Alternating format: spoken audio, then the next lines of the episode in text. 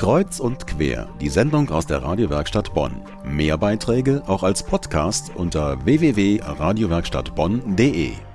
Braucht eine Schule einen Garten?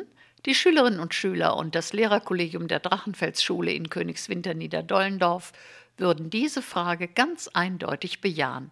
Sie haben vor ihrem Schulgebäude das Drachenparadies für Mensch und Natur geschaffen und belegten 2012 damit sogar den fünften Platz beim Deutschen Naturschutzpreis für Bürgerprojekte. Unter dem Motto Mehr Natur in der Stadt steht der Garten für alle offen. Bewegung wirkt sich positiv auf den Lernerfolg von Kindern aus. Das haben die Lehrerinnen und Lehrer der Drachenfelsschule erkannt und sie setzen diese Erfahrung um.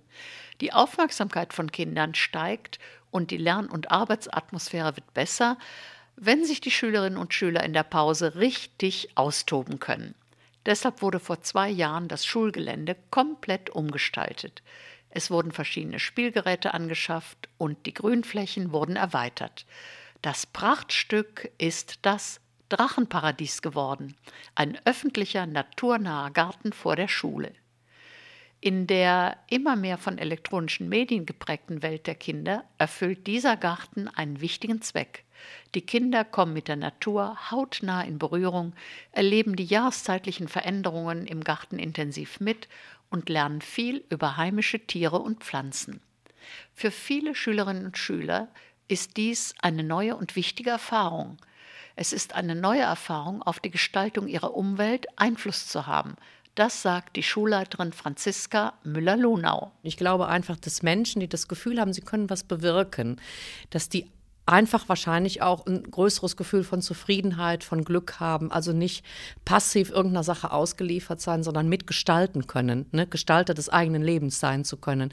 Das versuchen wir so ein bisschen ins Schulprogramm einzubauen. Das heißt, so bestimmte Faktoren zu fördern bei den Kindern beim Unterricht, bei der Beziehungsarbeit. Das, was ihnen so ein bisschen hilft, vielleicht hin zu so einer gelingenden Lebensführung zu kommen. Betreut wird das Gartenprojekt durch das regionale Netzwerk Blühende Landschaft Königswinter.